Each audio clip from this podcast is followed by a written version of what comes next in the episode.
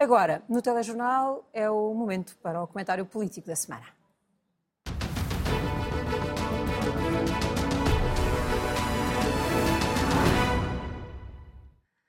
com Miguel Poiás Maduro e com João Soares. Boa noite aos dois. Vamos olhar para aquilo que se passou esta semana na Comissão Parlamentar de Inquérito à TAP. João, comece por si, eh, que continua dominada pela perplexidade do envolvimento das secretas aqui na recuperação de um computador. Nós ouvimos várias versões, várias pessoas esta semana. E aqueles discursos todos juntos não dão uma verdade. O que é que se faz perante isto? Eu, eu, já fiz parte de uma ou duas comissões parlamentares de inquérito, nomeadamente fiz parte, salvo de uma ou duas até do próprio caso de Camarate, do acidente de Camarate. Eu acho que tem havido ali uma deriva que, que está nos limites de, do, do, que é aceitável para uma comissão parlamentar de inquérito. A comissão parlamentar de inquérito não é uma instituição de caráter policial, é, uma, é, uma, é um, órgão do Parlamento para tentar apurar a verdade das questões políticas com que o, o, Parlamento e o país e o governo está confrontado. Eu acho que se está a ir, sinceramente, muito para além daquilo que, que me parece razoável, porque pedir a um tipo cujo telemóvel pode servir de prova que deixe o telemóvel ao cuidado do Parlamento e da Comissão Parlamentar de Inquérito parece uma coisa completamente disparatada. E, de facto, eh, não tem sido possível apurar a verdade de coisas que para mim são completamente irrelevantes. Isto não é para fugir à questão de fundo. A questão de fundo é isto. Passaram-se coisas absolutamente inaceitáveis e indesculpáveis no Ministério que é tutela de um Ministro. É um Ministro que tem a minha solidariedade política porque eu sou solidário com o Governo e faço uma avaliação positiva do Governo. Agora, a responsabilidade é de quem tem a tutela. A responsabilidade é de quem tem a tutela. E, portanto, o resto, para mim, é irrelevante então, saber se tinha então o computador, é que deve se estava o computador se há elementos do SIS que andam a fazer telefonemas para se cidadãos há, às 11 da noite. Se há coisas que têm, se há coisas que têm relevância de natureza criminal, devem ser apuradas pelos órgãos de investigação criminal. A polícia, a judiciária eh, e, e o Ministério Público deve ter a tutela desse apuramento. Agora, as questões que têm relevância política, essas podem e devem ser discutidas no quadro parlamentar e no quadro da Comissão Parlamentar de Inquérito. Agora, eu vou dizer uma coisa, eu não vejo, é que esta Comissão Parlamentar de Inquérito, já toda a gente esqueceu, foi constituída para discutir a situação da TAP. Não se falou ainda rigorosamente nada da TAP. Eu vi no outro dia, eu, eu por razões de decoro pessoal, não me dou ao trabalho de ver aquilo tudo, nem, nem que você me incite.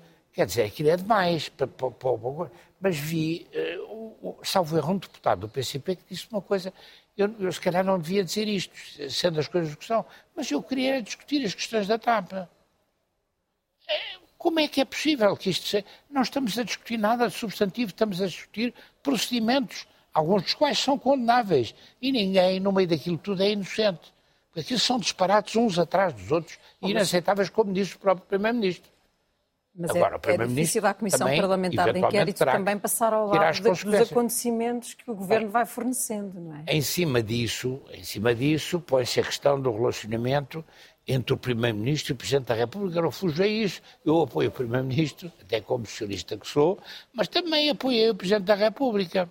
Agora, acho que nenhum deles fez o que devia ter feito e como devia ter feito. Mas o Presidente da República, se achava, como eu achava, que o, o Ministro da, das Infraestruturas devia sair, devia ter dito num contexto diferente e não Sim. devia ter dado a imagem. E o, e o Primeiro-Ministro também podia ter reagido de outra maneira. Porque eu já tive a oportunidade de dizer aqui, citando aliás o Diácono Remédios, que não havia necessidade. E insisto, não havia necessidade. Sinceramente, o país está a ser prejudicado com isto. Isto é uma coisa que, como disse, por exemplo, Pacheco Pereira, e como dito algumas outras pessoas ainda ontem no artigo no público, degrada a nossa democracia e a confiança na nossa democracia. Isso é que é para mim o essencial. Miguel, e que impacto tem na imagem do governo e na solidez do governo? Eu acho que tem um impacto negativo, embora a determinada altura isto pode ser quase uma vacina. Já, às vezes começo a pensar se o Dr. António Costa não, não, não, não, não está a procurar uma tese de deixar isto ser o pior possível para partir daí todos os casos seguintes serem desvalorizados porque nenhum é tão grave ou tão escandaloso como, como que se passou aqui. Já pensei nessa teoria quase de, conspirativa. Mas eu acho que o Dr. João Soares tem, tem razão num ponto, que é a Comissão Parlamentar de Inquérito quase descontrolou parece uma série policial de interrogatórios de natureza quase policial para inquirir os factos. Só que, provavelmente, onde nós não concordamos é que eu acho que isso dá razão ao Presidente da República contra o Primeiro-Ministro.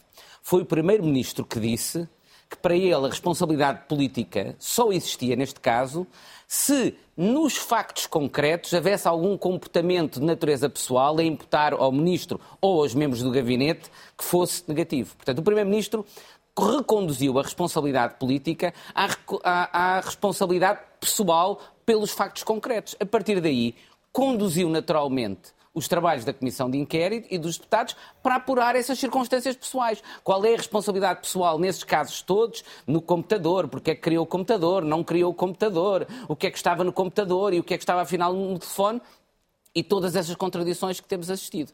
A mim, o que me preocupa fundamentalmente é que eu não posso dizer, com base no que vi, quem é que diz a verdade, quem não diz a verdade, daquelas inúmeras contradições. O que me preocupa é que, para se procurar normalizar, de certa forma, o que aconteceu, nós estamos a assumir como normais comportamentos que esses sim me preocupam muito em termos de qualidade da nossa democracia. E isso tem a ver, sobretudo, desde logo, com o sistema de informações do, do, do SIS. Ah, uhum. Esse, para mim, é o caso mais preocupante.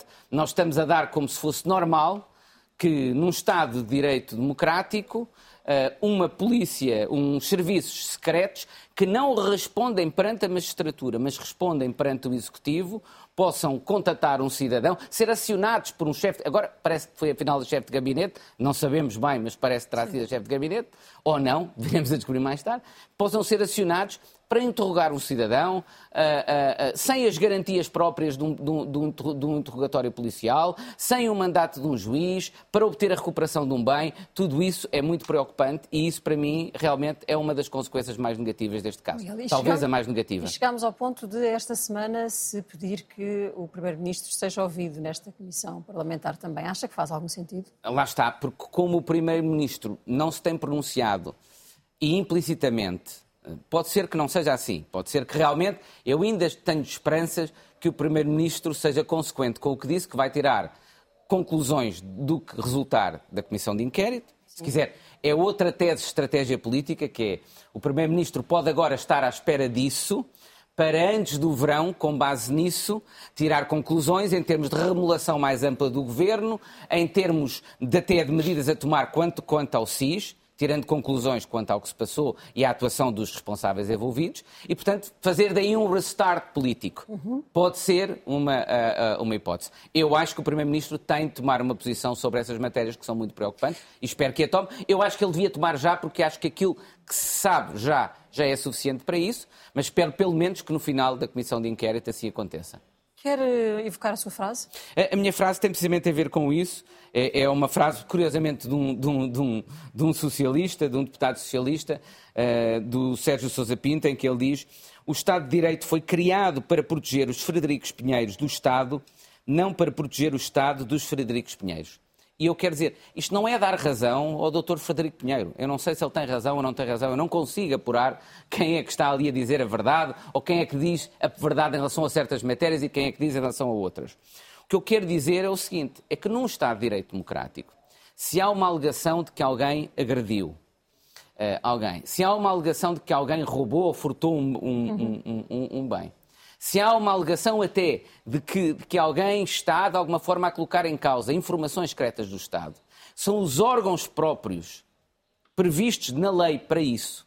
Órgãos normalmente de investigação policial, debaixo de um controle de uma magistratura independente e não uma entidade de investigação controlada por um executivo que tem os poderes de averiguar isso. Quando isso passa a ser controlado por um executivo, por um governo, poder ser acionado por um, por um governo, isso é extraordinariamente preocupante em termos de Estado de Direito Democrático e eu espero que ainda haja no país a consciência de perceber isso e acredito que o próprio Primeiro-Ministro vai perceber isso e agir de forma consequente. Seguramente que o Presidente da República também vai agir dessa forma. Posso dizer uma pequena coisa claro, sobre isto? Claro. Eu já por várias vezes aqui disse que ponho as mãos no fogo pelos nossos serviços de informações, porque eu trabalhei quatro anos na Comissão de Fiscalização. Uma Comissão de Fiscalização de que não se falou nunca e que teve que trabalhar em coisas muito sérias que se passaram, nomeadamente um tipo que trabalhou para os russos e foi apurado, e outras, e outras questões que não, não devem ser faladas ainda. Agora, ponha as, as, mãos no fogo por eles e eles, em circunstância nenhuma, violariam a legalidade democrática. Eu não vejo como é que eles podem não ter violado aqui, mas não vou estar não, a O que eu lhe vou dizer, com todo o respeito, é que eh, não temos que... A frase do, do Sérgio Sousa Pinto é própria de um tipo muito inteligente e muito hábil, até gostava de ter sido eu a, a lembrar-me dela, mas quer dizer, o Frederico Pinheiro, ou seja lá quem for, não está a ser vítima, não há aqui nenhuma deriva antidemocrática em Portugal. Parece que estamos à beira de um golpe fascista ou de um governo que está. Eh, sob essa, nesse plano, o, o António Costa dá todas as garantias, até por razões, se quiser, umbilicais. Mas mais do que isso, é uma, é uma solidez democrática a toda a prova, como todos os socialistas dão nessa matéria, mesmo quando fazem disparates. Agora. Uh, uh, Intrincou-se aqui, intrincaram-se aqui duas coisas. Uma coisa é o presidente que diz aquele senhor tem que sair, mas não é o chefe do executivo. E de facto, eu que continuo orgulhoso de ter apoiado o presidente e faço um balanço positivo que tem sido, espero que as coisas agora não se vejam, o presidente não devia ter dito aquilo em público. Obviamente que isso levou a uma reação também, do meu ponto de vista, excessiva. É, é isso que eu digo, não havia necessidade. No meio disto tudo, entramos nesta deriva do, de uma comissão parlamentar de inquérito que faz funções policiais, acumula uma série de coisas, troca informações. Não é, não, isto não é aceitável. Isto não é aceitável. Miguel, se for muito rápido, porque não, ir ao próximo tema. Porque eu compreendo que as pessoas, um chefe de gabinete, um ministro, uh, possa achar que subitamente um adjunto se comporta um determinado risco ou teve uma, uma atuação ilegal. O que eu digo é, quem pode ser acionado num Estado de Direito Democrático nessas condições é quem tem cobertura legal para isso. E essa cobertura legal para investigações desse género são instituições de polícia, órgãos de polícia, debaixo do controle da magistratura. Não pode ser uma. uma, uma Mas um, que eu saiba, um, um que eu saiba, ninguém foi acionado para investigação. Ninguém foi acionado para investigação. Para um Parece que foi a recolha. Não. Parece que foi a recolha pura e simples do computador. Não, mas mesmo isso, então, se, eu, agora, se eu tenho alguém que se apresenta à minha frente e não dizer, eu sou dos serviços oh, secretos, oh, oh, dê-me o seu computador, que é óbvio. Oh, senhor professor, eu não, eu, eu estou longe de poder acreditar nisso tudo. Isto tem sido uma coisa... Agora, o que eu lhe garanto é que não há nenhuma deriva antidemocrática aqui. Estamos a falar de realidades que não têm nada a ver connosco. Nós, nós somos, aliás, os únicos serviços secretos que não herdaram uma parte do que eram os serviços secretos antidemocráticos. Mas é no caso da PID. Em todos os países da Europa, seja da Europa Ocidental, seja da Europa é comunista, eles herdaram quadros que vinham das polícias Mas políticas. é porque eu acredito que ainda não, estamos num quadro de um risco desse tipo que eu acho que tem de existir consequências é para este comportamento, este porque é contrário. Claro que sim, claro que haverá, mas alguém tem alguma dúvida sobre... E agora vamos ao próximo tema, que é o discurso que ouvimos ontem um, a Cavaco Silva. Miguel, foi um discurso de líder da oposição que fez mais moça ao governo ou mais moça a Montenegro? É um discurso que pode ser visto de ambos os lados. Por um lado, eu creio, eh, e é uma coisa rara no professor Cavaco Silva, ele, de certa forma, cedeu parte do seu capital político ao doutor Luís Montenegro. É? Eh, fazer um endorsement daquele tipo um apoio do, do, da forma que o fez, ainda por cima dizendo que achava que ele estava mais bem preparado que ele próprio para poder vir a ser Primeiro-Ministro. Mas foi um endorsement uh, ou, ou, foi o assumir o lugar que Montenegro não consegue assumir? Hum, o, o risco é precisamente essa segunda leitura. Portanto, uma, uma, uma intervenção tão eficaz do ponto de vista de explicitar uma oposição concordemos ou não com tudo. E eu concordo com algumas das sugestões do professor Cavaco Silva, mas, por exemplo, não concordo com outras no que diz respeito a, a, às coligações. Um, mas tão eficaz como aquela que ele teve, corre o risco de depois ser publicamente vista como uh, uh, um, um, exemplo daquilo que o Dr. Luís Montenegro devia fazer e não faz. Portanto, tem essa é, é uma tem esses dois lados da mesma são dois lados da mesma moeda. Eu acho que tudo somado é positivo para o Dr. Luís Montenegro ter o apoio até dentro do partido, desde logo, porque também isso é importante, de alguém como o professor Cavaco Silva, mas naturalmente tem esse risco, aliás, hoje o Partido Socialista explorou esse risco, um, procurando dizer que a eficácia e a presença e o foco comunicacional gerado pelo professor Cavaco Silva era, por outro lado, sinal da fraqueza da liderança na oposição do Dr. Luís Montenegro. Vai depender de como ele tirar ou não conseguir ou não tirar partido disso, se ele conseguir cavalgar este apoio do professor Cavaco Silva e se afirmar e as próximas sondagens forem positivas, ele provavelmente retira Miguel, mais do lado positivo do que do lado negativo. O professor Cavaco Silva dirigiu-se, uh, falou diretamente aos autarcas do PSD, quem explicou como é que devia ser a estratégia de comunicação com, uh, com os eleitores em relação aos próximos tempos falou também sobre aquela que deve ser a estratégia política do PSD em eleições no que diz respeito a coligações com os restantes partidos. Eh, se Luís Montenegro não descolar daqui, fica ou não fica fragilizado? Não, é o que eu estou a dizer. Ele, por um lado, dá um apoio e empresta boa parte do seu capital político ao Dr. Luís Montenegro, porque ao mesmo tempo que diz isso, diz que acha que Luís Montenegro é a oposição, que está a preparar adequadamente e que está preparado para ser Primeiro-Ministro. Mas é verdade que ao entrar em tanto detalhe ou apresentar a sua própria estratégia do que deve ser a oposição, corre um risco de ofuscar a estratégia e a presença e o foco uh, mediático do Dr. Luís Montenegro. Por isso é que eu digo, vai depender muito se o Dr. Luís Montenegro consegue partir deste apoio do professor Cavaco Silva uhum. para se afirmar muito mais do que até agora tem cons conseguido, e é natural porque é uma liderança recente, ou se pelo contrário isto vai ser utilizado contra o doutor Luís Montenegro e ele não vai conseguir ganhar e tirar daqui capital político e pelo contrário vai ser visto como uma diminuição da sua liderança, uma subordinação quase da sua oposição à, à, àquela que o professor Cavaco Silva enunciou. João Soares, independentemente das contas internas que cabem ao PSD, este foi um discurso de uma dureza muito eh, invulgar até no espaço político contra o governo. É verdade. Sobre as fraquezas internas do PSD, eu não me pronuncio, porque nos beneficiou a nós. Agora, mas eu isto, acho que eu, eu vou ter que me conter porque eu não quero, eu não quero ofender e não, não é o meu estilo nem. Uh, eu acho que o que o professor Cavaco Silva fez é indecoroso para um ex-presidente. E é uma coisa que também é ofensiva para o Presidente que está em exercício de funções. É bom lembrar, além do mais, e no que tem a ver com as fraquezas e com a ajuda ou com a pretendida ajuda uh, ao, ao, ao, atual líder do PSD, é uma pessoa que eu, aliás, tenho simpatia, Luís Montenegro, é preciso saber se isto não tem também um outro efeito contraproducente, porque é, é a verdade é esta. O professor Cavaco Silva, dados os objetivos, saiu muito mal de Primeiro-Ministro. Todos eles têm saído provavelmente o que temos agora sairá daqui a quando, quando terminar o, o, o, próximo mandato, também sairá. É uma regra que não tem tido exceções desde António de Oliveira Salazar, exceto os que morreram em funções.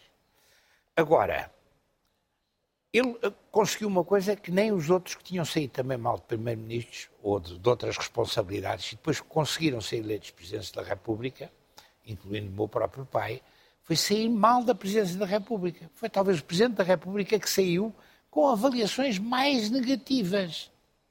Bem, portanto, eu, eu, além de tudo mais, eu duvido que isto seja uma ajuda para, para, para a atual liderança do, do. Isto é uma coisa que dá um sinal de fraqueza da liderança do PSD e que tem uma interpretação política que cola, além de que o que o presidente fez, o ex-presidente fez, é indecoroso. A forma como tratou o secretário-geral das Nações Unidas, o nosso compatriota António Guterres, que foi líder do PS e foi primeiro-ministro, a forma. Desculpe, eles não têm, isto sem, sem nada pessoal, não têm nem autoridade política, e eu, eu contenho para não dizer moral também, para falar das coisas que falou ali. Porque se for fazer o rol na balança, é verdade que temos muitos pecadilhos na, na minha família política, mas nada que se compare com o que, com o que houve por ali. Mesmo ao nível de pessoas que tiveram responsabilidades do governo e que foram para bancos e geriram bancos, e bancos onde ele próprio, ex-primeiro-ministro, participou com capital que não sabe como é que foi comprado, nem sabe, sabe como é que foi vendido, pessoas que estiveram na cadeia também.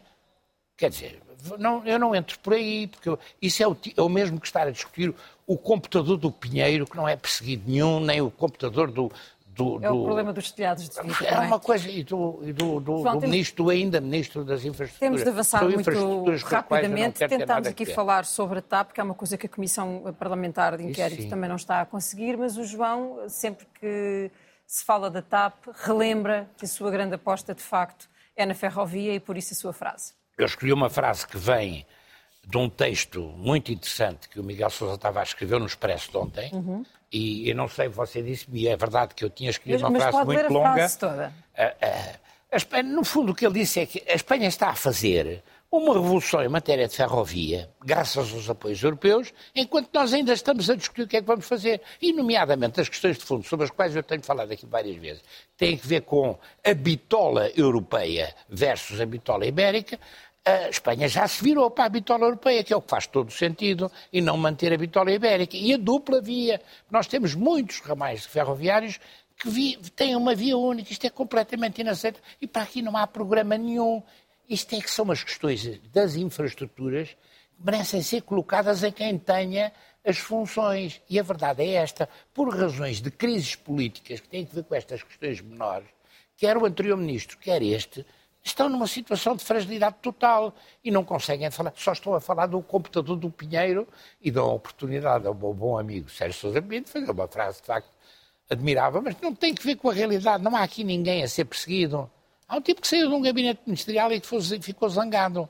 Se calhar não devia ter saído, ou, ou se calhar há mais alguém que tem que sair também. Não, não Mas isso é secundário para mim. Não, os valores democráticos não estão em causa.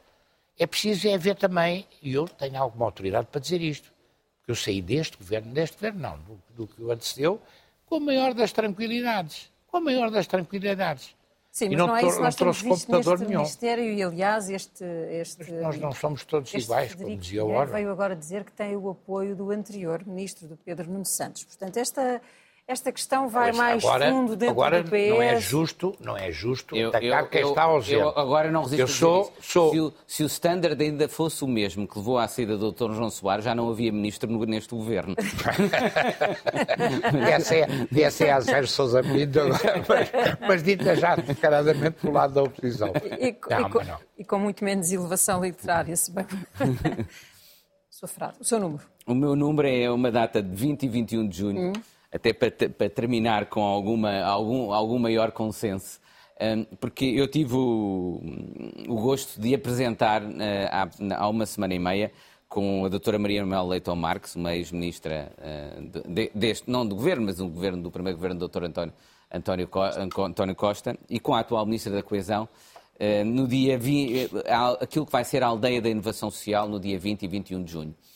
E eu tenho muito orgulho desse programa, que foi um programa eh, iniciado no governo que eu participei, mas continuado e aprofundado pela doutora Maria Manuel Leitão Marques e pela atual ministra também da, da, da, Coesão, e que é um programa muito interessante e que eu gostava que as pessoas tivessem a oportunidade. Se puderem ir à Aldeia da Luz nos dias 20 e 21 de junho, vão ver que se fazem em Portugal projetos muito interessantes ao nível da inovação social, com respostas profundamente inovadoras, e muito interessantes alguns dos problemas sociais mais difíceis que nós temos, ambientais, educacionais. Um, é realmente uh, algo que vale a pena conhecer e, portanto, eu não queria aqui deixar de, embora esteja um bocadinho em causa própria, de valorizar e de dizer às pessoas, se puderem, dia 20 e 21 de junho, vão à aldeia de inovação social na aldeia da Luz, no Alentejo. O número do João esta semana é muito pesado. Eu já São agora vou dizer que aceito o desafio do professor Miguel Paz Maduro para ir de lá.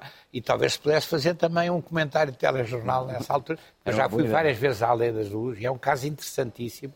E ainda por cima há ali sítios muito simpáticos em Marvão, etc. É verdade.